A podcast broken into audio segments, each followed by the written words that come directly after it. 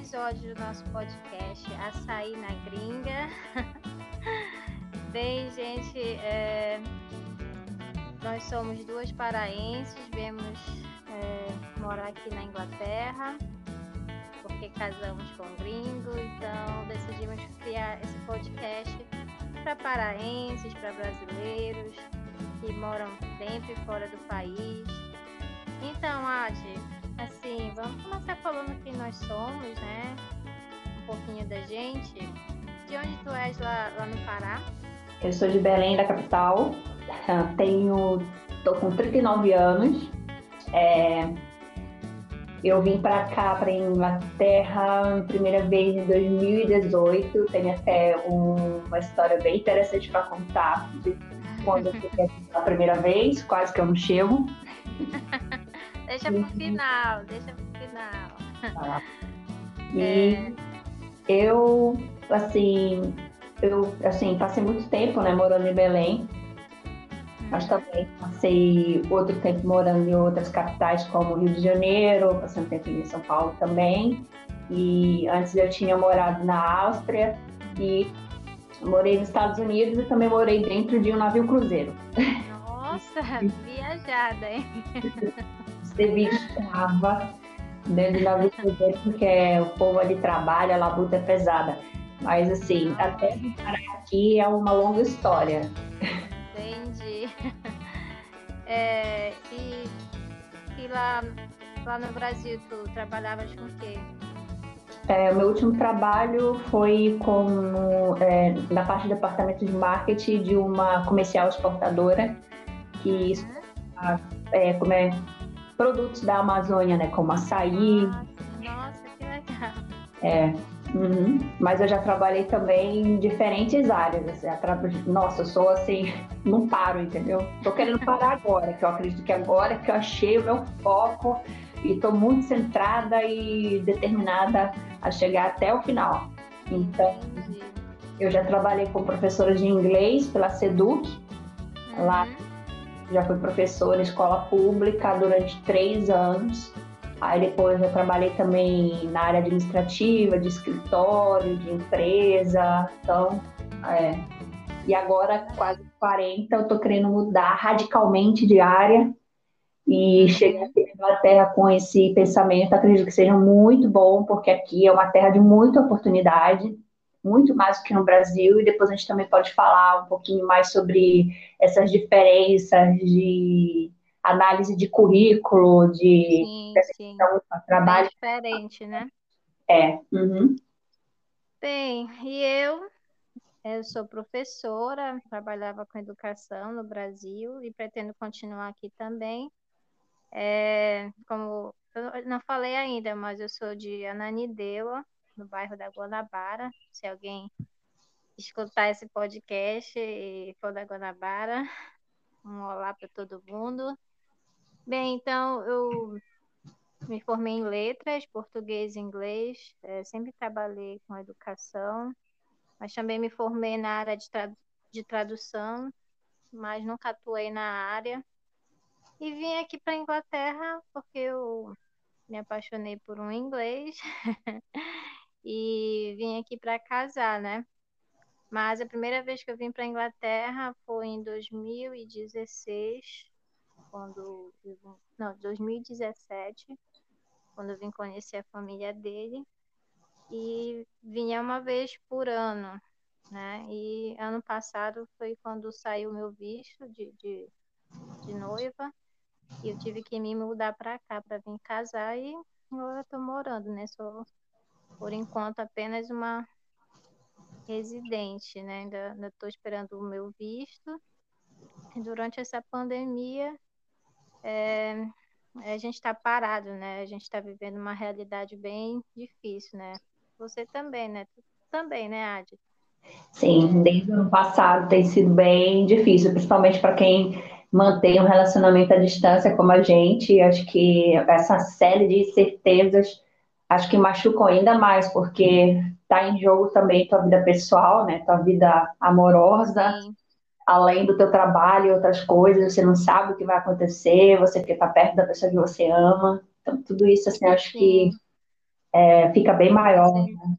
Não está sendo fácil, né? Então, durante essa pandemia, é, a gente casou, né? Foi um casamento bem atípico, né? Pra, não só o meu casamento, mas de, de todas as noivas de 2020, 2021 está sendo um casamento bem atípico, né? É, casar com máscara, com poucos convidados, casamentos sendo cancelados, mas é isso. Sim, mas nós vamos falar de casamento nesse episódio. Assim, como todo paraense que sai da sua terrinha, que vai para o sul do, do Brasil, ou para outro estado, ou para outro país, tem uma coisa que realmente complica, que é a questão da alimentação, não é mesmo? Com certeza. Como é que a gente consegue viver sem o nosso vatapá, sem o nosso tacacá, sem o nosso açaí, do bom açaí com farinha? Não é fácil, né? Então, o nosso primeiro episódio é... tem açaí aí, my darling. é primeir... Esse é o nosso primeiro episódio. Nós vamos falar sobre alimentação, né? comida, como é que a gente se vira, né, fora do país. Não é, se vira não. É, não é fácil, não é?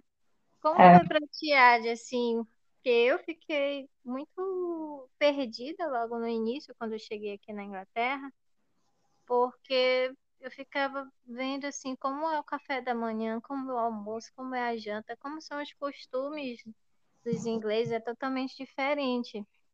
E assim, até eu me adaptar com o paladar daqui, não foi, não foi fácil, assim, sabe?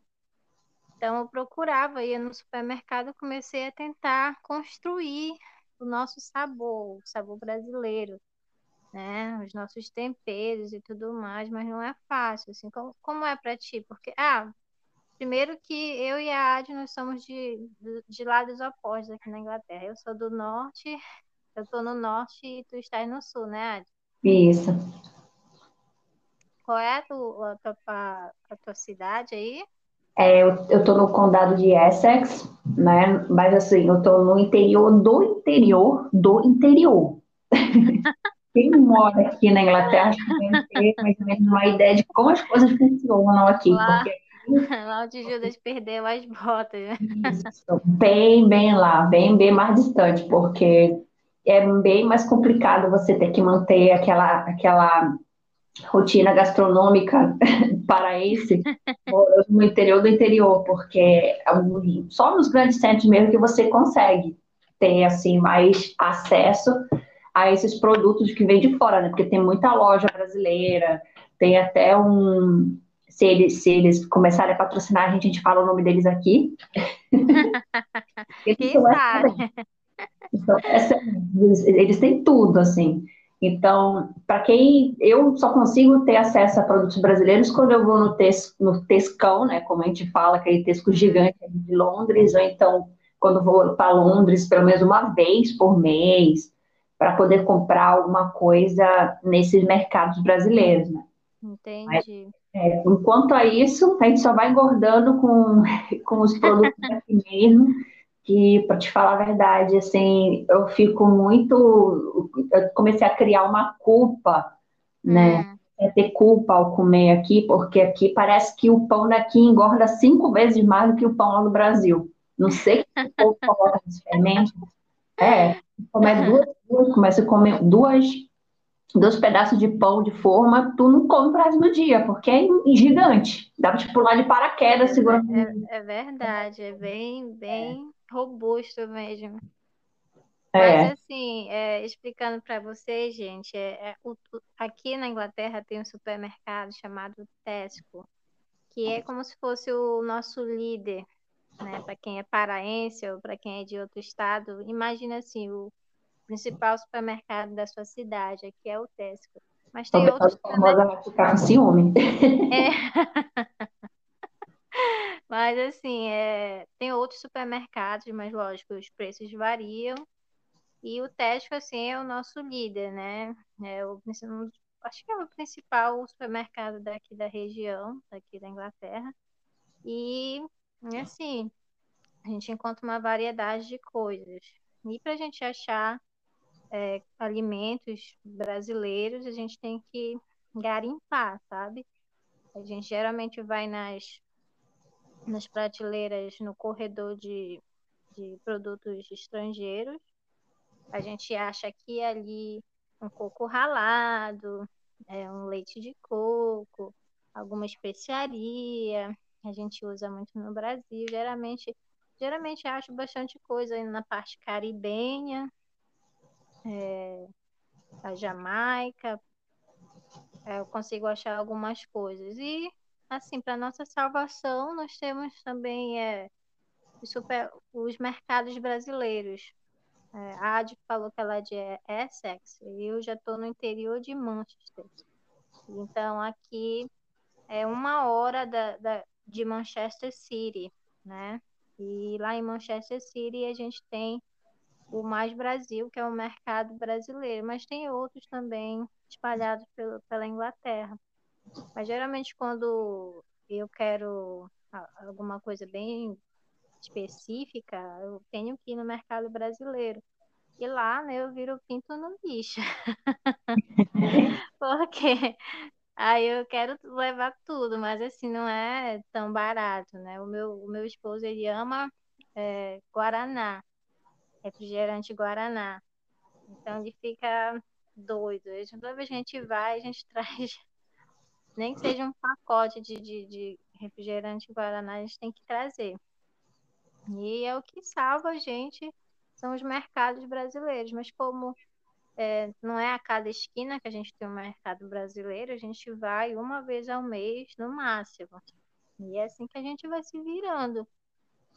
E a gente compra aqui ali uma tapioca. Ih, olha, falar disso, tem uma tapioca aqui vai fazer um mês que a tapioca. Ainda não abri. Eu comprei um pacote de, de goma de tapioca para fazer tapioquinha ano passado. Nossa, foi assim um deleite para mim. Eu ficava rendendo, porque eu não queria que acabasse. Até eu ir de novo no mercado brasileiro. E a farofa também, não pode faltar. Toda vez que eu vou no mercado, eu sempre trago farofa, é farinha de fazer farofa, né? Porque uma, um bom brasileiro curte uma boa farofa, e uma boa paraense também. E a gente vai se virando assim. É... Mas assim, o que, que tu sente mais falta? Porque tem aqueles dias que a gente acorda assim, ai, hoje queria tanto tomar um tacacá, hoje queria tanto comer uma feijoada. Como é que tu te vira assim para matar essas vontades? Olha, é bem difícil, porque tem dias que eu sinto o cheiro, o cheiro do chá. eu sinto o cheiro do, do, peixe frito, cara, e fica aquela memória, né, olfativa no, na tua cabeça, meu sim, Deus. Sim, Não tem coisa. bem isso mesmo. É, então, assim, o açaí aqui eu tomei uma vez lá em Brighton, mas eu não gostei porque é aquele açaí xarope, né? Então, é bem difícil você encontrar um açaí que preste. Eu trabalhei nessa empresa de exportação e o carro-chefe deles era o açaí. Então, para eles exportarem o açaí in natura, é uma guerra, cara. É bem difícil, porque, afinal de contas, o açaí a gente sabe que se você não consumir o mais rápido possível, ele estraga, né? Então, é, então tem que ser esse xaropado mesmo, infelizmente, que esse, com concentrantes e tudo mais. É, eu estava eu tava lendo. Oh, desculpa, te cortei. Pode falar. Uhum. Eu, tá, eu estava lendo numa, um artigo da Super Interessante sobre, sobre isso, né? Que o açaí, para ele ganhar o mundo, para ele ser exportado, ele teve que ganhar misturas. Então é muito difícil exportar ele in natura, devido que ele oxida muito rápido, né? Uhum. Então, é, eles precisam misturar com guaraná né, xarope de guaraná. E por isso que o açaí chega em outros lugares, né, nessa forma meio adocicada, como se fosse uma espécie de, de sorvete, né? É, e eles colocam um monte de coisa, eles colocam um monte de coisa para poder manter, né? É, e às vezes ele consegue ser mantido com esses conservantes por um ano. sim, se ele gelado e tudo mais. Então, é bem, é bem diferente do que a gente consome, consome aí na terrinha. Mas também, assim, uns anos atrás, eu li também a respeito de uma plantação que um, um jovem empresário americano, ele fez uma plantação nos Estados Unidos, se eu não me engano, é na Carolina do Norte, ou Carolina do Sul, dois lugares aí. E, ou seja, já tem plantação de açaí fora do Pará, fora do Brasil, né? Porque o, é... estende por outras regiões, né? por outros é... estados. É incrível, assim, porque a gente sabe que o, a palmeira do açaí, ele, ele dá em campo de várzea, né? Campos alagados, seja perto de lugares alagados, né? Não sei, estou falando besteira, mas é, é, um solo próprio, um solo especial, não é em qualquer região que, que, que a gente pode ter palmeira de açaí, não é? Isso. Uhum. No caso dele, deve ter feito todo esse estudo né, do, do solo, deve ter verificado quais condições que ele poderia estar cultivando a palmeira do açaí e fez, é, e fez lá a plantação dele. Eu sei que também tem são a muda, né? Até o gosto do açaí ele muda, ele fica mais terroso, dependendo de onde ele é plantado. Ele muda até dentro da região amazônica o sabor dele. Se eu não me engano, o pessoal lá do, do, do, Macapé, do Amapá, o gosto do açaí é um pouco diferenciado do gosto do pessoal do Pará. Então, tudo isso, assim, o, como é a terra, né, influencia bastante. Sim, o cultivo influencia, né? influencia bastante também. Essa eu não sou uma grande conhecedora da, do, do, do, açaí, deveria ser, porque eu trabalhei principalmente na área de marketing, deveria saber de mais coisas, mas o que eu sei, assim, o pouco que eu sei, de fato, influencia bastante o clima, a região, tudo. Sim. Nossa, mas assim, é... infelizmente para a gente que mora fora do, do, do Brasil, né? E quer tomar um bom açaí, porque quem é paraense sabe qual é o, o verdadeiro açaí, né? Porque o, açaí que é tomado em São Paulo e outras regiões do, do, do Brasil, gente sabe que é esse açaí com granola, açaí com banana, enfim, com diversos toppings, né? Com diversos tipos de mistura. Mas quem é do, do, do Pará sabe como é realmente o, o, o açaí raiz, né? E tu sabe que eu tenho mais vontade, assim, acho que não é nem o açaí, eu acho que é a maniçoba, cara. O que é mais difícil ainda. Que é difícil, é difícil matar essa vontade. Gente, é. é. uma vontade que a gente vai passar até a gente ir no Brasil mesmo, porque para achar maniva aqui, só mesmo. Não sei nem se na Amazon tem. É, não tem. Com certeza não deve ter. Mas com certeza não deve ter. Mas, nossa, é aquela coisa. Tem vezes que a gente abre uma janelinha do, do Google só para matar a vontade, nem que seja visual. Imaginar o sabor exatamente. Eu faço, eu salvei umas fotos no, no Instagram, porque aqui, assim, eu moro na casa da minha sogra. Então, a cozinha, quem vai para a cozinha mais é ela, porque ela gosta das coisas do jeito, assim, de de colocar as coisas do jeito dela. Então, eu não interfiro, sabe? É, ela gosta muito de cozinhar. Então, eu sinto muita falta, ser sincera, porque aqui, quem não conhece, é, geralmente eles comem é, um frango com ervilha e cenoura e batata. E só. Sim. Né? É, ou então é um arroz com curry, que eu não gosto de curry. E e aí eu salvo no, umas fotos de prato feito, cara, de frango com salada e feijão e arroz. eu fico olhando às vezes assim, meu Deus do céu, que vontade doida. Mas pergunta, por que, que tu não faz, então? Por que, que tu não vai atrás se tem mercado brasileiro por aí? Exatamente por causa disso. Porque, assim, eu, eu tô aqui na casa da minha sogra, não tô reclamando, longe disso, mas, assim, se eu for ficar cozinhando aqui, entendeu? Vai ser só para mim, não é legal, sabe? É, é uma coisa assim que não é bacana você ficar cozinhando só para si. Dá para fazer uma vez ou outra, mas não todo dia. É verdade. É. bora falar um pouquinho como é aqui, né? Assim, em relação aos, aos costumes dos ingleses, né? Em relação à alimentação. Porque o primeiro choque é, é esse, né? No café da manhã, o brasileiro, o que, que ele gosta de, de comer?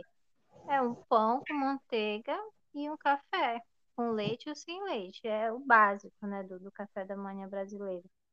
Mas aqui na Inglaterra eles não, não têm exatamente um alimento, assim, um café da manhã X. É, muitos deles às vezes nem tomam café da manhã. Então, e o almoço é outra coisa também, tipo, é como tu falaste, é, aqui na Inglaterra eles amam comer frango, né? Acho que a principal proteína daqui é a carne de frango. E amam batata também. Batata. Batata, a batata não pode faltar, né? Então, é. assim, é, é, é complicado. E a janta é, deles é, é seis horas da tarde. tipo assim, algo bem tradicional mesmo. E a gente fica. Eu fiquei perdida, assim. Meu Deus, e agora, sabe? Aí o meu marido tem os costumes dele, eu tenho o meu. E aí eu tive que ir adaptando, tive que, que meio que apresentando para ele o que, que eu gosto, né? E tentando mixar, assim. E o que, que vocês comem, por exemplo? Assim, a maioria das vezes, o que, que é tu, tu cozinha, ele cozinha, como é que é?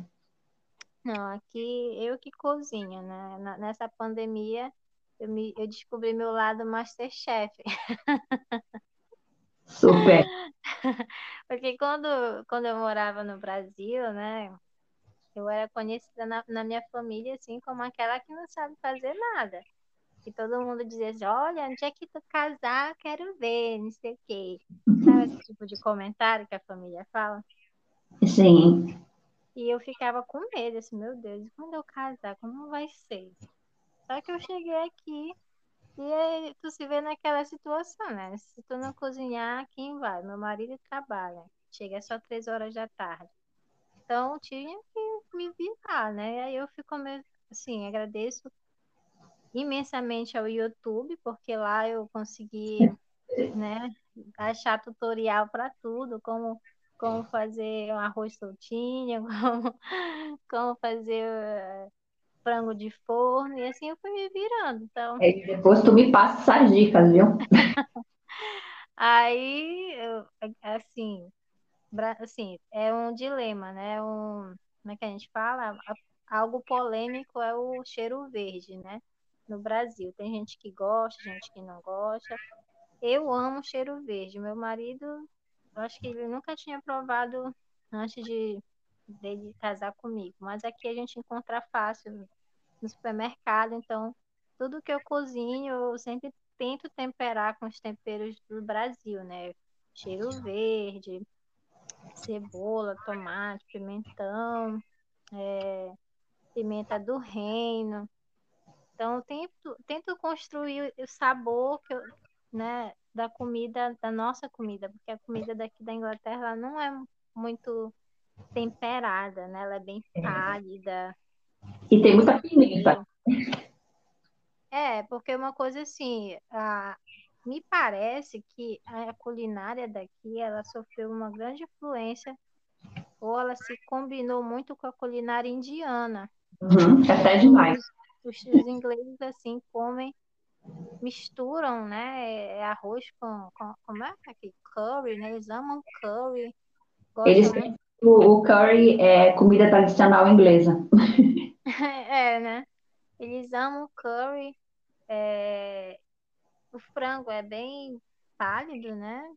Ali, é, geralmente é um frango sem muito tempero, só na, na, no sal e na, na pimenta mesmo. E eles, eles usam muito.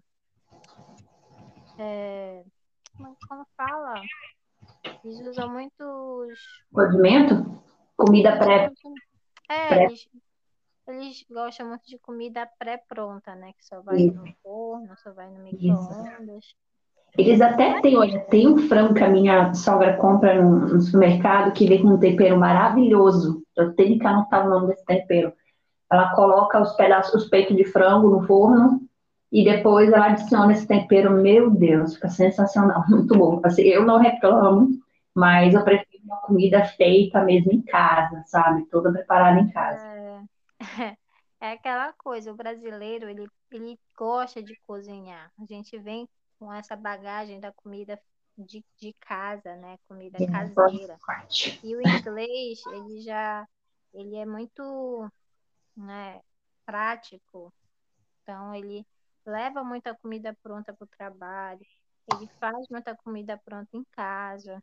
Assim, não vou dizer que não são todos os ingleses, lógico, tem gente que gosta de cozinhar e cozi- e a comida inglesa também é muito saborosa. Mas é aquela coisa bem diferente da nossa. Então, aqui em casa eu estou cortando aos poucos, assim, os hábitos do meu marido, assim. É, já saímos, já consegui tirar ele do noodles, né? Que é o famoso miojo. Faço macarrão fresco, né? Quase todo dia.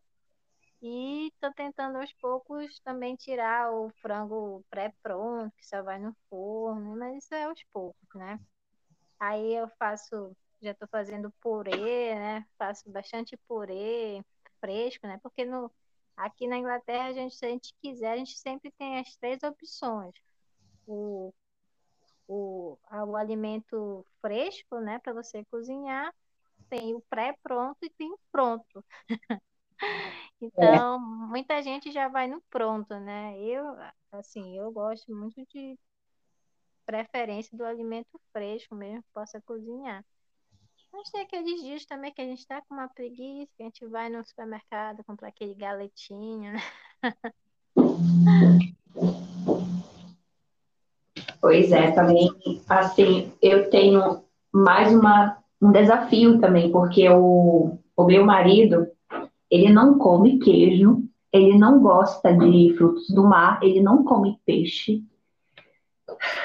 Daí já tira da lista uma série de, de comida brasileira, né, que a gente ama, como lasanha, que não é comida brasileira, mas é uma comida muito, é, muito comum, né, que a gente consome. Sim. Pizza, ele come pizza, mas assim, é, acho que a única coisa com queijo que ele come é pizza. E não come peixe, não come camarão, não come coisas gostosas, sabe? Então fica bem mais difícil. Se eu tiver que cozinhar até mesmo para quando a gente for morar na nossa casa, vai ter que ser uma coisa bem selecionada. Sim, não. Ok. Sim. É, e assim a gente vai se virando, né?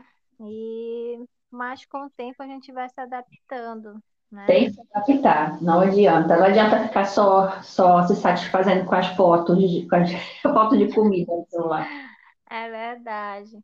Mas é, a gente vai se virando, né? E matando à vontade como a gente pode. A gente sabe que algumas coisas só indo no Brasil mesmo, só indo no nosso, na terrinha, porque não dá.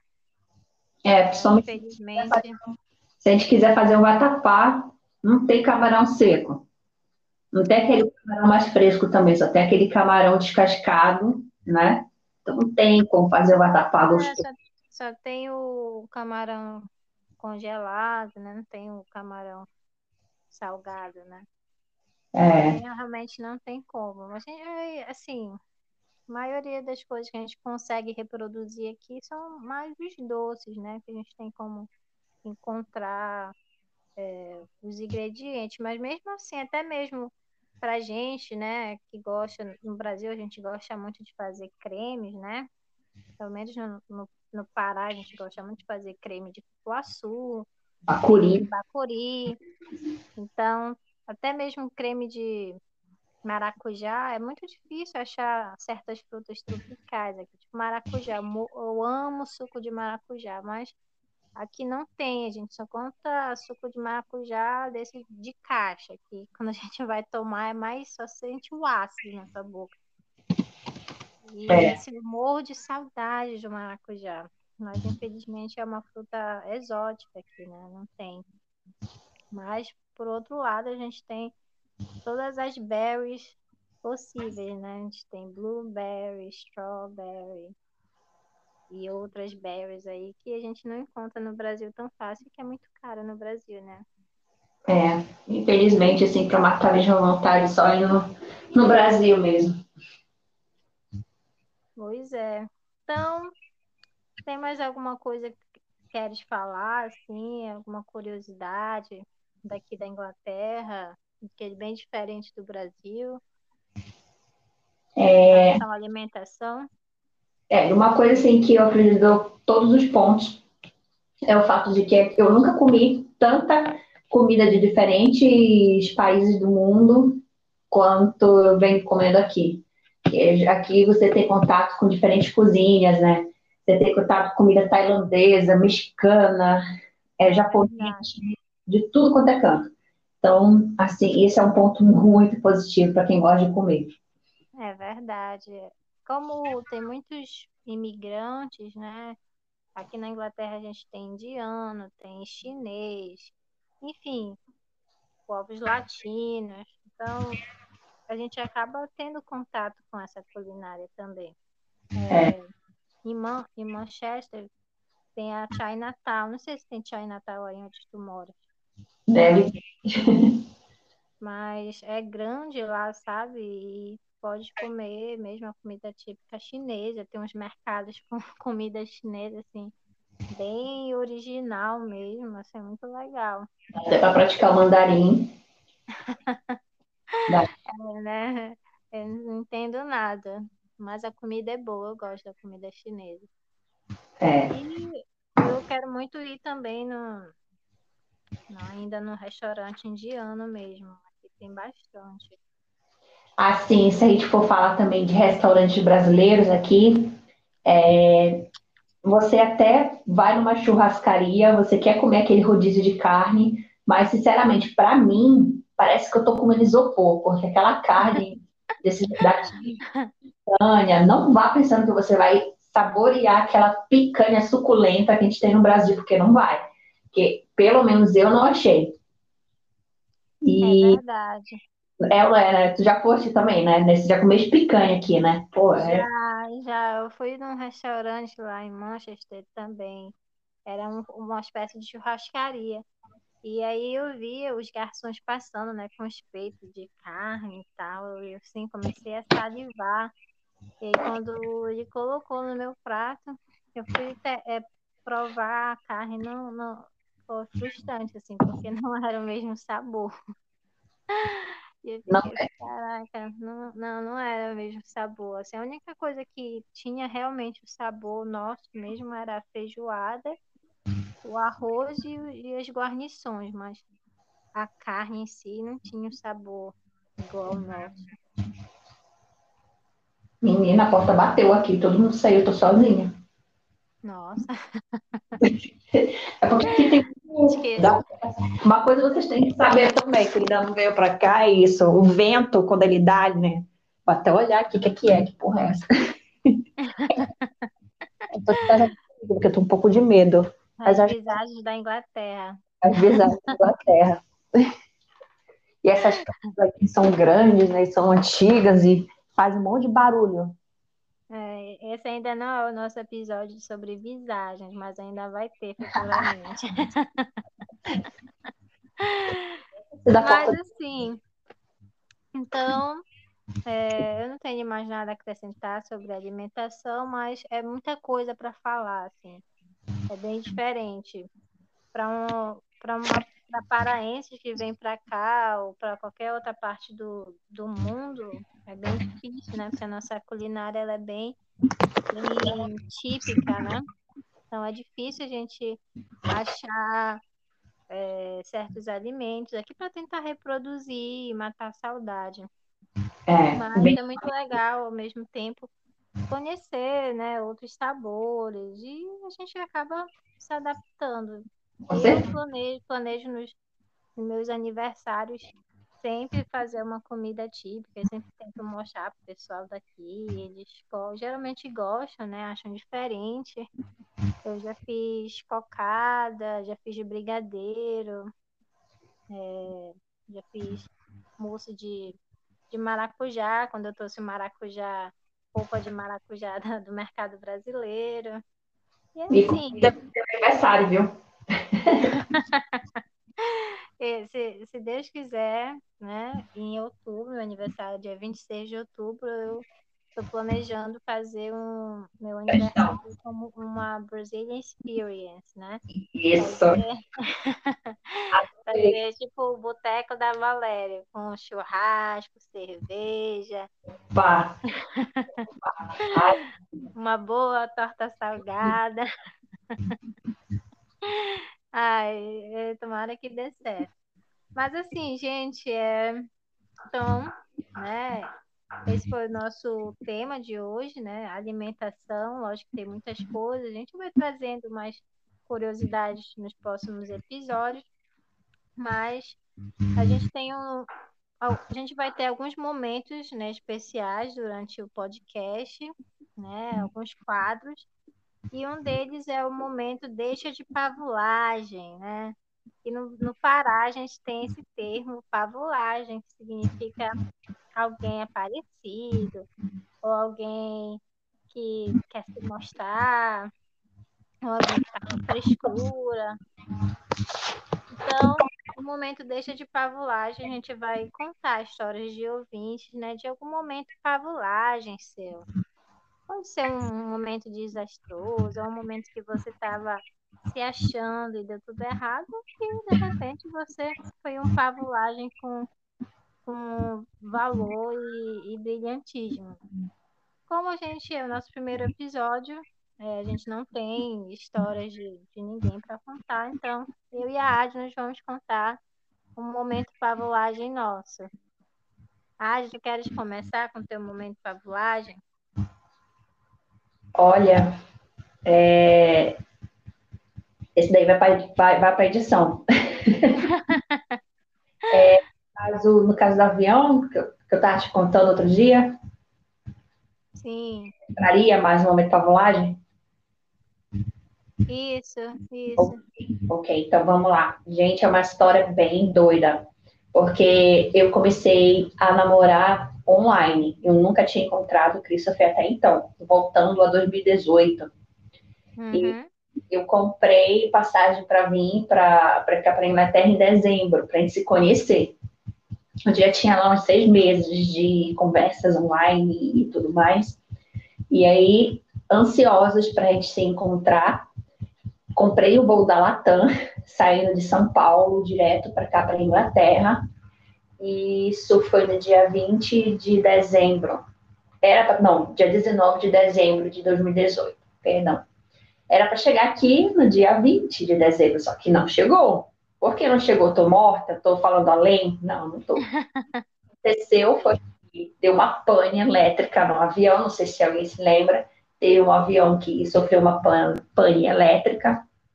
E é, eu assim, temi pela minha vida, assim como todo mundo ali naquele, naquele avião. A gente achava que ó, a gente não ia sair daquela ali viva, não. Mas, graças a Deus, deu tudo certo, assim, eu sobrevivi. Inclusive, esse, esse incidente, né, porque não morreu ninguém, então esse incidente está na Wikipedia lá do, dos incidentes da Latam, dos aviões da Latam, e deu tudo certo, graças a Deus. Assim, eu a gente decolou de São Paulo mais 11 horas, aí quando chegou mais ou menos uma hora de viagem, a gente estava sobrevoando Minas Gerais e deu uma pane no avião. Primeiro sinal de pane elétrica no avião é quando todos os televisores desligam. Então, todos os monitores desligaram. Uma moça que estava no meu lado falou falou comigo, perguntou se a minha televisão tinha desligado, disse para ela que sim, mas era porque eu havia desligado antes de dormir. E aí ela disse: Olha, porque eu estou olhando aqui, todos os monitores apagaram.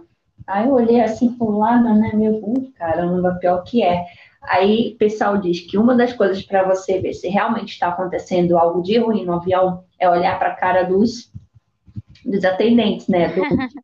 Os flight dos comissários então, de bordo, né?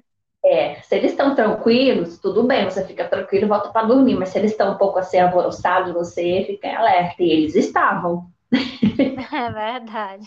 Eles estavam. E aqui eles iam para um lado e para o outro, é, cochichando e tal, até que, em um dado momento, o piloto acabou vazando para a nossa cabine de passageiros o áudio dizendo que nós estávamos numa situação bem crítica e que o avião teria que aterrizar. Só com uma quantidade de combustível muito grande e que ele teria que passar alguns momentos assim circundando, né? Sim, é, voando sobrevoando em círculos, né? Isso, para poder é, alijar combustível. Não alijar, não. Alijar é quando eles liberam mesmo o tanque uhum. Para poder vazar combustível. Mas nem isso eles podiam fazer porque não tinha energia para poder descer o alijamento. Então, é, foi uma situação bem doida. E quando a gente aterrizou, deu tudo certo e tudo mais, é, momentos depois eu fiquei sabendo nos noticiários que quando eles ligaram o avião novamente em solo, ele voltou a funcionar, simplesmente. Nossa. Eu já tinha falecido. Foi uma coisa bem doida, assim. Tem muitas coisas para falar. E, e, e, a gente, quando a gente é, viaja a primeira vez, né, para a Europa, a gente fica toda pavulagem, né? No, primeiro que é, é, a gente pensa, nossa, estou indo para a Europa. É, é, um, querendo ou não, é uma, um voo, né, classe A, né? Não é todo mundo consegue, é, é uma, uma viagem cara. Então a gente fica pavulagem, né? É, querendo chegar logo, enfim, é uma experiência única. E a gente que dê tudo certo, né? Mas avião tem dessas coisas. Mas graças a Deus deu tudo certo, né? Tu chegaste é, viva, né? Na Inglaterra. Graças a Deus e consegui encontrar o que o, o homem com o qual hoje eu sou casada, né? Ah, que bom. É isso aí. Nossa, bem, o meu momento de pavolagem foi há muitos anos atrás, quando eu estava na escola ainda, no ensino médio, ou ensino fundamental, não lembro. É, na minha antiga escola Ramiro Olavo, lá no bairro da Guanabara, em Ananindeua. E na, naquela época, no tempo de escola, eu gostava muito de escrever poema, curtia poesia. E assim, eu achava, eu acho que eu tenho um certo dom para escrever. E ia rolar na escola uma feira cultural, uma feira da cultura, como a gente chamava na época. E a gente tinha que ia ter uma competição de declamação de poemas, e o tema era violência, violência na sociedade. E aí eu me candidatei né, a participar e representar a minha turma. E aí eu passei, fiquei né, toda apavulada, ah, eu vou me apresentar, nossa, vou, finalmente vão, vão ouvir, né, uma produção minha. Passei a semana pensando, é, criando, né, o poema. Escrevi um poema enorme, porque na minha cabeça, declamar poema, eu pensei que eu poderia ler então, eu me preparei, escrevi tudo bonitinho, estava super orgulhosa de mim. E a gente sabe que na, quando a gente está no ensino médio, a gente sempre tem o nosso crush, né? Que na época era o paquera mesmo. E com certeza eu deveria ter algum menino que eu era afim na época, então eu tava meio, né? Ao mesmo tempo, mas tava doida que chegasse o dia. Quando chegou, né? Quando o dia da apresentação, eu com meu poema escrito no, folha de papel, achando que eu poderia ler. E aí os participantes eram, foram convidados para subir no palco e eu achava que eu ia ler, só que a professora falou não, que era declamar, então tinha que ser de cabeça. E aí é, eu não consegui, eu acho que consegui falar os três primeiros versos e de repente começou um coral de vaias na minha frente. Oh, meu Deus. E eu simplesmente imagina uma adolescente na frente de toda a escola, sem, sem saber, gaguejando, tentando falar algo, se apresentar e a galera vaiando. Sabe que menino é bicho ruim, né? As meninas de escola. E eu simplesmente larguei o palco, né? A minha pavulagem se transformou em desespero e vergonha. E eu saí correndo, chorando, eu fui para minha casa, não sabia nada. E aí no outro dia, imagina, eu ter que encarar a escola, depois desse vexame. Sei que eu ah, mãe quero ir pra escola, todo mundo com a minha cara. E a minha deixa de deixa de E eu tive que ir mesmo assim. essa foi um dos, um dos momentos, né, fabulagem da minha vida. Mas logo que tem outros. Fica para outros episódios agora.